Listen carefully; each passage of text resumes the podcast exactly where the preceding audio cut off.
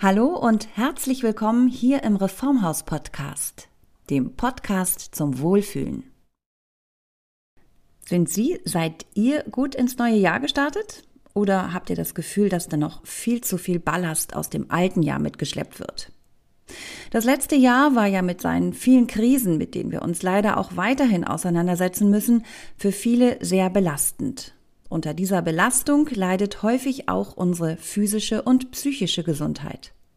Es ist also Zeit, jetzt einmal ganz gezielt etwas für sich und sein Wohlbefinden zu tun.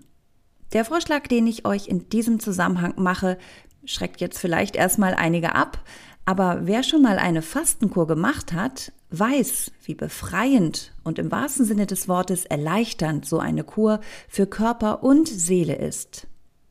Das Fasten spielt ja beim Thema ganzheitliche Gesundheit und Ernährung eine immer zentralere Rolle.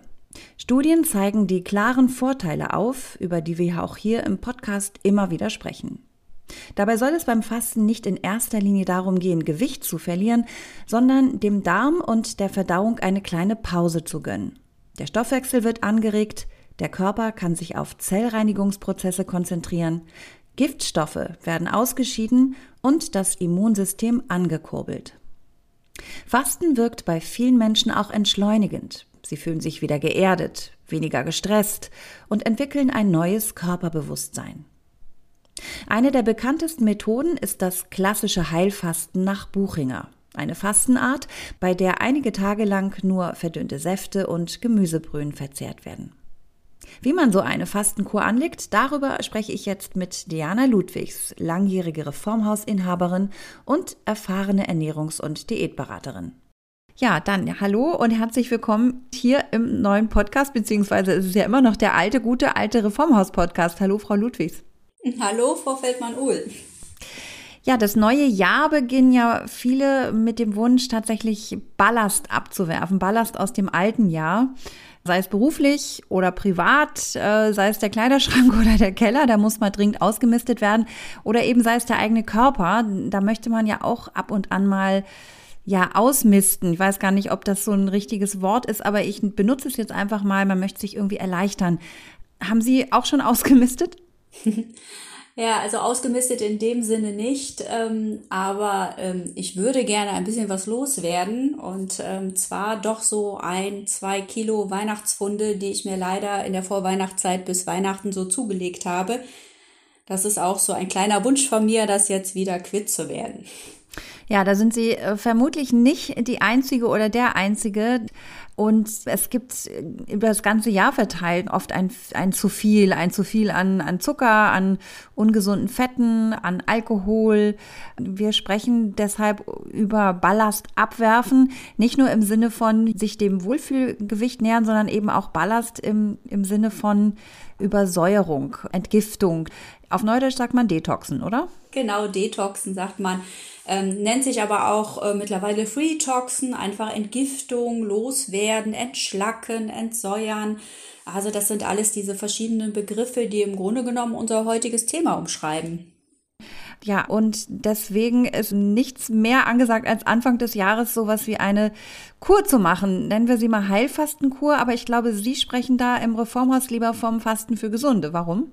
Ich bin ja kein Arzt, deswegen dürfen wir Heilfasten so in dieser Art gar nicht anbieten, sondern wir sprechen von Fasten für Gesunde. Ja, das ist einfach erlaubt, das durchzuführen. Im Grunde genommen nach Otto Buchinger ist schon eine Heilfastenart, bei uns aber tatsächlich etwas abgewandelt. Ah ja, für die, die sich das erste Mal mit diesem Thema beschäftigen, eine Fastenkur nach Buchinger, die Sie ein bisschen abwandeln, wie Sie gesagt haben. Was bedeutet das? Was beinhaltet die? Heilfasten nach Buchinger beinhaltet, ähm, dass man an den reinen Fastentagen eben entweder Wasser, Tee, Saft, Obst oder Gemüsesaft und Gemüsebrühe zu sich nimmt und vielleicht mal ein bisschen Buttermilch. Und äh, die Abwandlung bei mir ähm, ist einfach, dass ich zum Beispiel statt Buttermilch schon Molke Classic nehme von Heiler, weil das in meinen Augen ein viel höherwertiges Eiweiß hat als Buttermilch und auch gleichzeitig den Körper noch zusätzlich entschlackt und auch noch die, die Darmflora mit aufbaut, weil da rechtsdrehende Milchsäure schön mit drin ist. Außerdem setze ich dann noch Heilpflanzensäfte mit ein von der Firma Schönenberger bevorzugt hier diesen ähm, Schönberger Schlankheitscocktail, bestehend aus Artischockensaft für die Leber- und Fettverbrennung. Brennnesselsaft nimmt man hier für die Blutreinigung und die Entwässerung. Dann kommt da noch Kartoffelsaft rein für ein gutes Säure-Basen-Gleichgewicht. Und das Ganze rührt man dann in einen entweder Apfel, Möhre, Mango oder in einen schön gewürzten Tomatensaft ein und dann kann man das so als Cocktail genießen.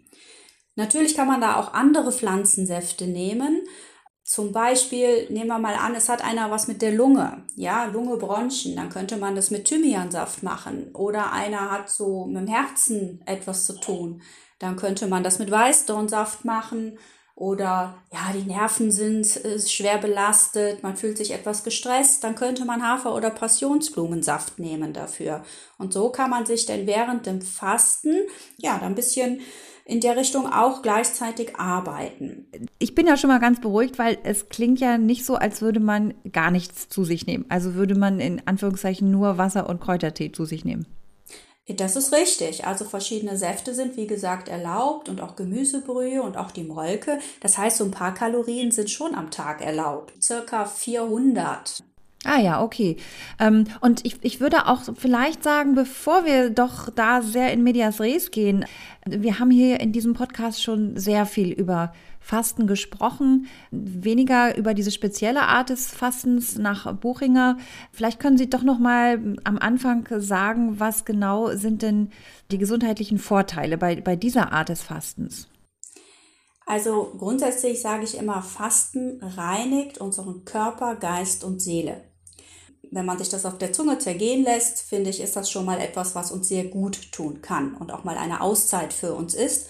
Und vor allen Dingen eine Auszeit für unseren Körper, da er nicht mit den ganzen Verdauungsprozessen ständig zu tun hat, sondern hier hat der Körper endlich mal Zeit, die sogenannten Zellreinigungsprozesse in Angriff zu nehmen und sich darauf zu konzentrieren.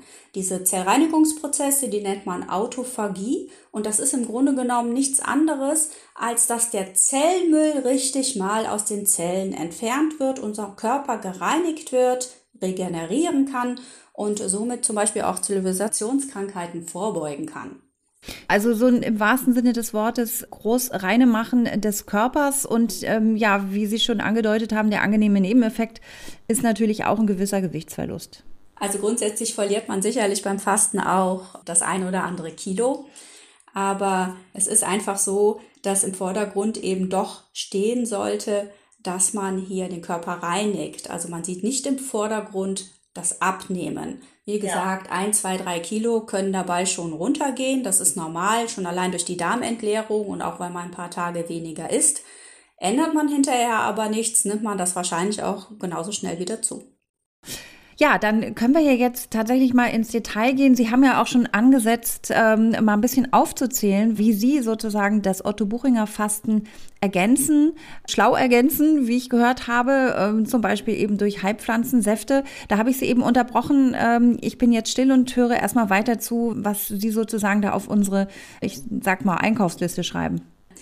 Also ich ähm, nehme gerne nicht nur normale Tees zum Fasten, sondern auch die Fastentees von Salus zum Beispiel oder auch Basentees von Salus. Das ist eigentlich egal, die haben halt alle den gleichen Zweck, dass die Entgiftung und die Reinigung des Körpers hier nochmal deutlich unterstützt wird.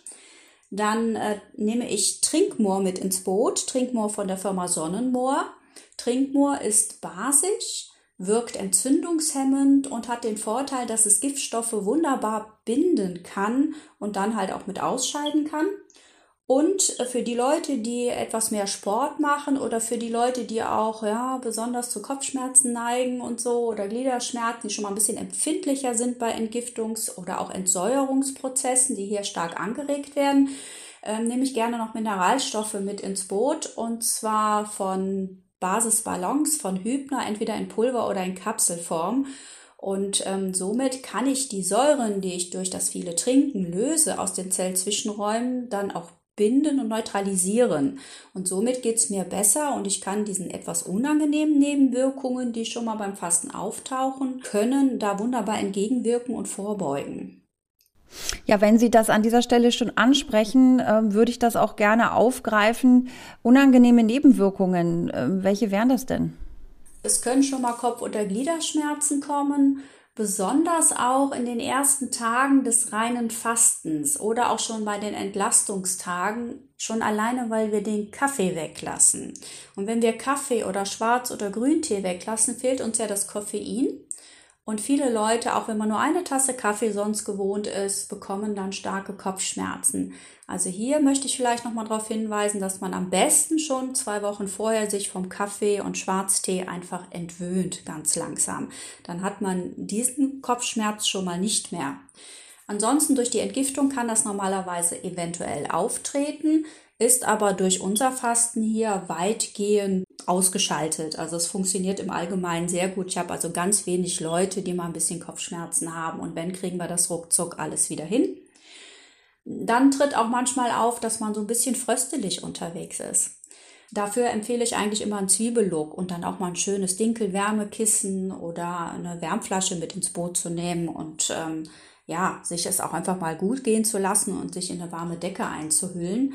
Aber auf der anderen Seite zählt dazu auch die Bewegung, um den Kreislauf gut anzuregen, den Körper wieder zu durchwärmen, vielleicht auch mal ins Schwitzen zu kommen, ein bisschen Sport zu machen, um so die Ausscheidung zu unterstützen. Und ähm, unser Sport regt natürlich das Kreislaufsystem so an, dass wir die nächste Nebenwirkung, nämlich dass das Kreislaufsystem vielleicht absacken kann, eigentlich da auch schon wieder entgegenwirken.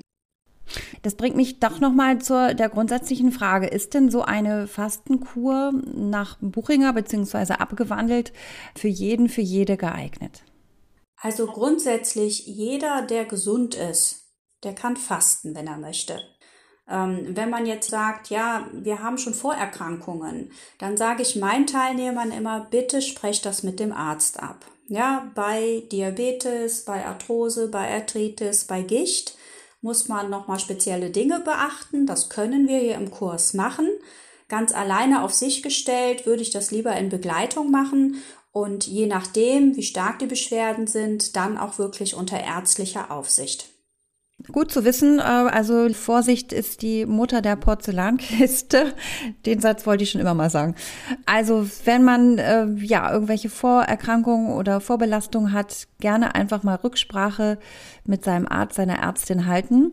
Und wir wollen, würde ich sagen, jetzt mal ans eigentliche Fasten rangehen. Das, da gibt es ja so eine gewisse Dramaturgie, sage ich mal. Erstmal, wie viele Tage muss ich denn für so eine Fastenkur rechnen? Ich rechne immer gerne zehn Tage, bestehend aus ähm, zwei Entlastungstagen, fünf reinen Fastentagen und dann noch drei Aufbautagen. Das kann natürlich jederzeit verkürzt oder verlängert werden. Mhm. Und ähm, ja, Entlastungstage, damit fängt's an. Wie gehe ich das an? Was darf, was sollte ich an diesen Tagen essen, trinken beziehungsweise nicht essen, trinken? Also die Entlastungstage sind ja in erster Linie dafür da, unseren Körper auf die Darmentleerung vorzubereiten. Und ähm, deswegen ist es schon mal gut, wenn wir die Trinkmenge erhöhen auf zwei bis zweieinhalb Liter am Tag. Und da ist eben stilles Wasser und Tee sehr gut geeignet. Und außerdem sollte ich natürlich die Ernährung wirklich anpassen. Das heißt, ich empfehle hier eine leichte, basische, frische Küche ohne Fleisch und ohne Fisch, also ohne Tierprodukte und ohne weißen Zucker. Man kann mal ein bisschen Honig nehmen oder ein bisschen Agavendicksaft, aber halt auf das richtig Süße bitte verzichten. Außerdem sollte man auf Frittiertes verzichten, also sehr fette Speisen meiden und auch so blähungsfördernde Lebensmittel, die Hülsenfrüchte und Kohl ist vielleicht auch nicht so gut bekömmlich. Also alles, was zu lange verdaut wird, das sollte man meiden und dafür die verdauungsgeeigneten Sachen, die uns leicht fallen bei der Verdauung, die sollte man fördern und das Ganze noch wunderbar mit Ballaststoffen ergänzen und eben mit viel trinken, damit eben unser Stuhlvolumen schön locker wird und die Darmentleerung dann richtig gut funktionieren kann. Beschreiben Sie uns doch mal so einen ganz klassischen Entlastungstag äh, im Ablauf. Morgens zum äh, Frühstück nehme ich ganz gerne ähm, unseren klassischen Basenbrei, Morgenstund von Jens Schurer. Den reichere ich dann mit ein bisschen Mandelmus, Leinöl, den Ballaststoffen wie zum Beispiel Akazienfaser an, ähm, noch ein bisschen Leinsamen rein und frisches Obst. Da habe ich also schon mal ein wunderbares, energiereiches und sehr bekömmliches Frühstück, was schon mal die Verdauung ordentlich fördert. Dann fange ich bei den Entlastungstagen auch schon an und ähm, ich habe eben diesen Pflanzensaft-Cocktail angesprochen, den baue ich schon mit ein, weil ja hier auch schon der Stoffwechsel wunderbar aktiviert wird und auch die Fettverbrennung. Und deswegen gibt es vor und nachmittags so einen leckeren Stoffwechsel-Cocktail, von dem ich gesprochen habe. Den kann man nämlich die ganzen zehn Tage quasi komplett durchnehmen. Mittagessen würde ich vielleicht eine Ofenkartoffel mit einer schönen Quark-Kleinölcreme wählen und einen kleinen gemischten Salat dazu. Und abends gibt es dann eine Kartoffelsuppe oder eine Portion Quinoa oder Vollkornreis mit so ein bisschen gedünstetem Gemüse. Und das Wichtigste eigentlich ist dabei, gut gekaut ist halb verdaut. Also man sollte sich Zeit lassen beim Essen, gut kauen und auch beim ersten Sättigungsgefühl schon aufhören zu essen. Also das heißt, das Essen wird im Allgemeinen auch schon äh, sehr stark gegenüber dem Normalen reduziert. Und ich stelle ähm, erfreut fest beim Zuhören, das klingt auch richtig lecker. Ja, das kann man sich auch lecker würzen und so, da spricht überhaupt nichts gegen. Also das darf man sich richtig lecker machen, da haben sie recht. Ja, das finde ich schon mal, finde ich schon mal sehr gut. Das nimmt so ein bisschen den Wind aus dem Segel, dass es hier um Kasteiung geht. Im Gegenteil, das ist, ist ähm, ja ein sehr achtsames Essen, auch langsam kauen. Das heißt, wenn man fastet, ähm, braucht man ein bisschen Zeit und darf das nicht alles so im Stress machen. Ja, das ist auch ganz wichtig. Ne? Also viele Leute, die meinen, das alles mal eben so hock hock nebenbei machen zu können und ähm, nehmen leider das Fasten denn doch eher wieder zum Abnehmen. Und eigentlich hat das Fasten ja auch die Bedeutung, dass ich die Zeit für mich nutze, um mich wieder zu resetten, um meine innere Mitte wieder zu finden. Und ähm, ja, wenn ich das richtig angehen möchte, dann muss ich mir auch ein bisschen Zeit dabei gönnen. Kommen wir zum eigentlichen äh, ersten Fastentag. Sie haben es eben schon äh, angedeutet, das Wort ist gefallen. Klingt nicht schön, ich sag's trotzdem, Darmentleerung, das muss wohl sein. Das ist der Anfang von Tag 1 des eigentlichen Fastens, der eigentlichen fünf Fastentage. Genau, also das ist quasi der Startschuss. Jetzt weiß der Körper, es geht mit dem Fasten los und eine gute Darmentleerung hat eben auch den Vorteil, dass wir während dem Fasten, wenn wir jetzt ja nur noch Getränke zu uns nehmen, auch keinen Hunger verspüren. Deswegen die gute Vorbereitung und dann eine vernünftige Darmentleerung. Und die kann ich eben mit unterschiedlichen Mitteln herbeiführen. Ja, dann möchte ich natürlich wissen, was das für Mittel sind. Und ich hoffe, es ist, ist nicht so, dass man dann das Gefühl hat, oh, jetzt wird's dringend. also die klassische Darmentleerung, die macht man mit Glaubersalz oder Passagesalz. Ich bevorzuge hier das Passagesalz, weil ich finde, das schmeckt nicht ganz so salzig wie das Glaubersalz. Und äh, das gibt zum Beispiel von der Firma Salus im Reformhaus. Äh, hier nimmt man die Höchstmenge von drei Esslöffel auf einem halben Liter und trinkt das entweder in Wasser oder in Schorle. Und in dem Fall ist der Geschmack jetzt nicht ganz so toll, also etwas salzig. Und da sage ich dann einfach nur Augen zu oder besser gesagt Nase zu und durch. Und im Allgemeinen hat man dann eine Darmentleerung, je nachdem, was man für ein Typ ist, so zwischen zwei und acht Stunden circa. Man kann das nie genau sagen, weil jeder ja ein anderer Verbrennungs- und Verdauungstyp ist. Mhm. Und die zweite Möglichkeit, die verwende ich jetzt seit circa zwei, drei Jahren, und zwar ist das Lachsplum. Lachsplum ist eine kleine Pflaume aus Taiwan und die ist nochmal mit einem Kräutermantel überzogen, der verdauungsfördernde, abführende Wirkung hat und gleichzeitig noch laktofermentiert. Hier hat man natürlich einen riesen Vorteil, es schmeckt nicht salzig, sondern eher ganz lecker, fruchtig, etwas kräutrig und ähm, diese Pflaume hat also auch eine durchschlagende Kraft und kann den Darm entleeren. Man nimmt da zum Beispiel eine abends schon mit einem großen Glas Flüssigkeit und morgens dann nochmal eine. Und wenn es dann noch nicht fluppen möchte, so nach ein, zwei Stunden, dann nimmt man jede halbe Stunde bis Stunde nochmal eine halbe immer mit Flüssigkeit. Maximal an dem Morgen allerdings drei Stück. Riesenvorteil, wie gesagt, es schmeckt richtig lecker und auch noch ein Vorteil durch die Lactobakterien, die da entsprechend äh, für die Fermentation genutzt werden, stärkt man auch noch die Darmflora. Finde ich auch noch einen tollen Vorteil. Wie geht es dann weiter? Wie sieht dann so ein typischer Fastentag aus? Können Sie uns auch den mal im Ablauf beschreiben? Morgens startet man mit zwei Tassen Tee, am besten mit Honig oder sollte immer Honig rein für den Kreislauf, um uns erstmal ein bisschen süß zu geben, damit wir richtig in Schwung kommen. Vielleicht dann eine ganz Kurze Anekdote. Ich habe es nämlich einmal so gemacht, dass ich dachte, boah, mir geht's ja super nach dem Aufstehen, habe nicht meinen Tee mit Honig getrunken, bin ins Bad, habe meine Haare über der Badewanne gewaschen und dann ist mein Kreislauf zusammengekracht und dann lag ich da am Boden. Oh und mit Honig ist mir das nie passiert. Also immer erst als erstes morgens Tee mit Honig trinken. Das ist auf jeden Fall angesagt. Dazu nehme ich gerne eine Tasse Fastentee und zum Beispiel eine Tasse Energietee oder Morgentee von Salus, damit mein Kreislauf richtig in Schwung kommt. Und äh, statt normalem Honig kann ich natürlich auch zu unserem Super Manuka Honig greifen, ähm, der gleichzeitig mein Immunsystem auch noch stärkt. Dann geht's weiter vormittags. Vormittags nimmt man denn seinen Schönenberger Pflanzensaft-Cocktail ein und dazu gebe ich gleich noch die ersten 10 Milliliter Trinkmoor. Das ist ein schöner, schmackhafter Cocktail, den ich zu mir nehme, der meinen, ja, meinen ganzen Stoffwechsel nochmal begleitet ne? und auch ein bisschen sättigende Wirkung tatsächlich hat. Mittags würde man denn eine Tasse Gemüsebrühe trinken.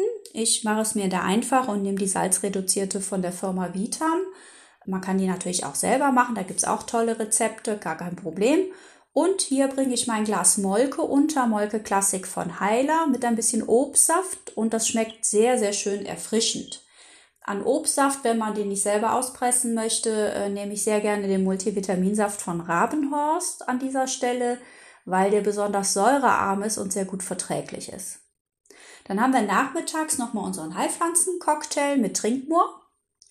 Und abends nimmt man dann circa 200 Milliliter Tomaten oder Gemüsesaft und den mache ich mir warm. Zusätzlich nochmal mit 100 Milliliter Gemüsebrühe verdünnt und dann kann ich das so richtig schön löffeln. Also ich habe so eine richtige Suppe, die ich denn essen kann. Ja, und ähm, ich bringe an dem Tag zu den einzelnen Mahlzeiten immer dann, wenn ich Saft oder Molke zu mir nehme, bringe ich auch noch meine ein bis zwei Kapseln Basisbalancekapseln unter mit den Mineralstoffen. Ne?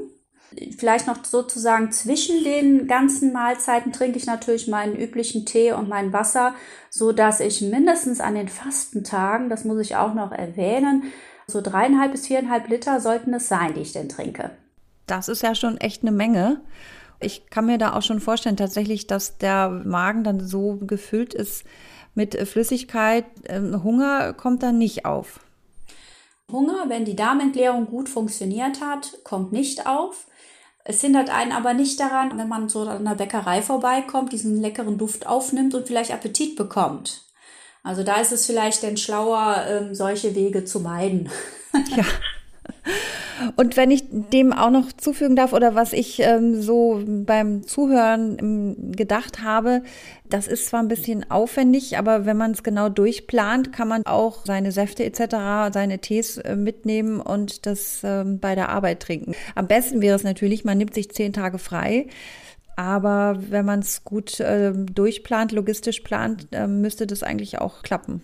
Das klappt wunderbar. Also ich selbst äh, gehe meistens beim Fasten arbeiten. Ich habe mir eigentlich noch nie wirklich komplett freigenommen. Ähm, den erst, einzigen Tag, den man sich wirklich frei nehmen sollte, das ist der erste Tag, weil man ja nie weiß, wann die Darmentleerung einsetzt. Ne? Aber ansonsten könnte man arbeiten gehen. Also ich sag mal, welche, die geübt sind, macht es vielleicht Sinn. Allerdings, man sollte vielleicht immer dabei bedenken, dass man vielleicht nicht ganz so leistungsfähig ist ne? und dass vielleicht zwischendurch auch die Konzentration mal ein bisschen nachlässt. Also wenn ich lange an der Kasse stehe, da muss ich mich doch erinnern, so jetzt trink mal wieder was und ähm, schnauf mal durch, hol mal tief Luft. Ne? Ähm, und man sollte auf jeden Fall darauf achten, wenn man arbeiten geht, dass man sich drumherum nicht auch noch alles zuballert mit Terminen, sondern dann wirklich Zeit für sich nimmt, für seine Bewegung, für seinen Sport, für seinen Ausgleich und äh, sich auch mal was Gutes zu gönnen. Ja, dann ist das auch gleich so ein Gesamtpaket, sage ich mal, ne? dass man wirklich ähm, auf allen Ebenen einen Gang runterschaltet und was für sich tut.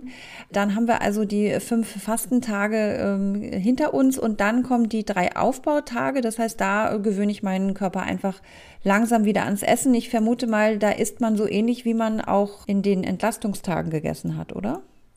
Genau, vom Essen her ist das ähnlich. Allerdings wird hier am ersten Aufbautag morgens tatsächlich noch ganz normal der Tee mit Honig getrunken und so im Laufe des Vormittags, vielleicht nach dem Pflanzensaftcocktail Richtung Mittagszeit hin, da findet das sogenannte Fastenbrechen statt.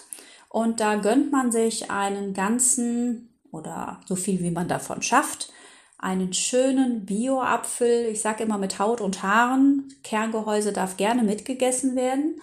Oder für die Leute, die es nicht so gut in Rohkostqualität vertragen können, dürfen sich auch einen Apfel dünsten. Und den, ja, das ist schon fast ein Ritual. Da sollte man sich wirklich Zeit nehmen, den zu genießen. Weil ich kenne tatsächlich keinen Apfel, der so gut schmeckt und so eine Geschmacksexplosion verursacht wie der Apfel beim ersten Tag nach dem Fasten. Das ist echt eine Sensation. Das ist sowieso, was Sie gerade ansprechen, äh, was man häufiger hört und liest, dass dann auch wirklich alle Geschmackssinne, alle Geschmacksnerven auch mal auf Reset äh, sozusagen gestellt wurden. Genau, das ist schon mega. Ähm, also wenn Sie zum Beispiel ähm, nach dem Fasten so ein Riegel Schokolade essen würden, Vollmilchschokolade, dann würden Sie einfach nur sagen, boah, ist das süß, das ist ja widerlich, das geht gar nicht. Ja. Das glaube ich.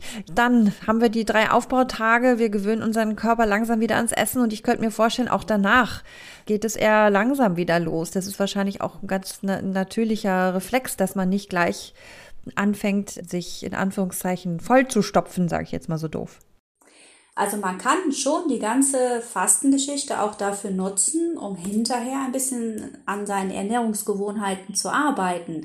Wenn man schon dieses Einfache nutzt, zu sagen, ich esse nur bis ich satt bin und ich esse bewusster und langsamer und ich esse nur, wenn ich Hunger habe, ne, und das auch noch mit ähm, ja, einer vernünftigen Ernährung, dann kann ich natürlich mein Fastenergebnis auch wunderbar fortführen und meine Gesundheit auf diesem Wege äh, ja, weiter stärken, definitiv. Wie schwer ist es denn jetzt mal ganz ehrlich für äh, jemand, der das vielleicht auch wirklich das erste Mal macht, der vielleicht sagt, oh Gott, vielleicht komme ich doch mit dem Hungergefühl nicht klar oder hat Angst äh, vor dieser Darmentleerung. Das ist ja auch was, was man nicht alle Tage macht. Ähm, was sind da so Ihre Erfahrungen? Wie schwer oder wie einfach ist so etwas? Also ich mache es ja wirklich in der Gruppe und ich glaube, für jemanden, der es das erste Mal macht, ist so eine Gruppe oder jemanden, der sich damit auskennt, den so ein bisschen im Boot zu haben, im Petto, den man mal fragen kann, ne, ähm, ist sicherlich so eine gewisse Sicherheit, die da vermittelt wird. Aber ich habe eigentlich nur ganz wenige Leute, die mal das Fasten abgebrochen haben, weil sie gesagt haben, das ist gar nichts für mich, das geht gar nicht. Und man darf sich vielleicht auch nicht zu viel vornehmen, fünf Tage reines Fasten, ne, das nimmt man sich vor. Aber nehmen wir mal an, man schafft nur drei Tage. Was ja. heißt nur drei Tage? Drei Tage ist ja fürs erste Mal schon toll. Ja, also wenn man so in kleineren Schritten denkt und dann von Tag zu Tag denkt, geht das oft besser, als wenn man so eine riesen Wand vor sich sieht. Von daher sage ich immer, es kann eigentlich jeder schaffen, weil wenn man sich darauf einlässt, und sich Zeit dafür nimmt und auch die Tage nutzt, um sich ein bisschen mehr zu bewegen, um spazieren zu gehen an der frischen Luft, um seinen sportlichen Aktivitäten nachzugehen, um vielleicht aber auch mal eine Meditation zu machen, eine geführte ähm, oder eine Traumreise oder eine progressive Muskelentspannung zum Ausgleich, dann tut das Ganze halt sehr, sehr gut. Und ich habe, wie gesagt, kaum einen, in den ganzen Jahren sind das vielleicht zwei Personen gewesen, die mal abgebrochen haben. Alle anderen haben es wirklich durchgezogen und denen geht es richtig gut dabei und es sind auch viele, viele Wiederholungstäter. Mhm. Selbst wenn man auf diese Zivilisationskrankheiten, ganz besonders Arthrose, Arthritis eingeht, nach kürzester Zeit haben diese Leute schon enorme Erleichterungen und viel weniger Schmerzen, Gelenkschmerzen. Von daher denke ich, Wenn man da Lust hat, das mal auszuprobieren, dann sollte man es sich einfach trauen. Weil was kann Schlimmes passieren? Im Notfall bricht man ab und dann ist es auch kein Beinbruch. Also man schafft es auch alleine. Ist natürlich, glaube ich, einfacher. Man macht es eben unter Anleitung von so einer kompetenten Frau wie ihn. Ähm, aber man kann es auch alleine schaffen und kann sich da vorher vielleicht auch noch mal Hilfe holen oder sich beraten lassen im Reformhaus. Genau, ich würde einfach ins Reformhaus gehen. Die werden da sicherlich beim Fasten sagen können, wie es funktioniert. Ähm, es gibt auch schöne Fastenbücher, wo es gut erklärt ist. Und ähm, ich habe auch zum Beispiel Online-Kurse schon angeboten. Aber auch alleine ist es machbar mit der richtigen Anleitung, wenn man die im Petto hat. Und ich könnte mir vorstellen, dass es auch wirklich ein tolles Gefühl ist, wenn man das durchhält. Ja, schwebt man vermutlich auf Wolke 7. Das ist definitiv so, ähm, dass die Leute halt super stolz sind, wenn sie es geschafft haben und ähm, äh, einfach viel zufriedener sind. Oft ist es so zum Beispiel, dass am, ich sag jetzt mal so ab dem dritten, vierten Fastentag, dass man quasi in so eine Euphorie verfällt. Man könnte fast Bäume ausreißen, dass man sich einfach richtig top fühlt. Und ähm, ja, das ist also, wenn man in dieses High-Gefühl kommt, ich weiß gar nicht, wie ich es beschreiben soll, das ist schon ganz enorm. Manchmal möchte man gar nicht auch mit dem Fasten wieder aufhören. Man kann ja auch noch ein paar Tage verlängern, aber ähm, ja, man sollte denn schon irgendwann wieder den Weg zur festen Nahrung finden. Na klar. Äh, ja, aber ich finde, das klingt alles sehr, sehr motivierend und ähm, so, dass man es echt mal ausprobieren sollte. Vielleicht nur noch mal zum Schluss, das haben Sie ja eben auch schon erwähnt, das ist ein Gesamtpaket. Ja, man sollte ein bisschen schauen, dass man den Stress runterfährt, dass man sich Zeit nimmt äh, und sei es fürs langsame und bewusste Kauen und dass man sich eben auch nicht so viele Termine da reinpackt und dass man eben auch für Ausgleich sorgt. Ja, was Sie gesagt haben, Bewegung ist da besonders wichtig. Ja, also Bewegung, Ausgleich auf jeden Fall. Zum Beispiel eignet sich auch hervorragend, mal einen Leberwickel zu machen. Und die Leute, die eigentlich das Baden gewöhnt sind, für die eignet sich zur Entspannung mal ein Basenbad zu machen, weil dadurch die Entgiftung über die Haut auch nochmal aktiviert wird.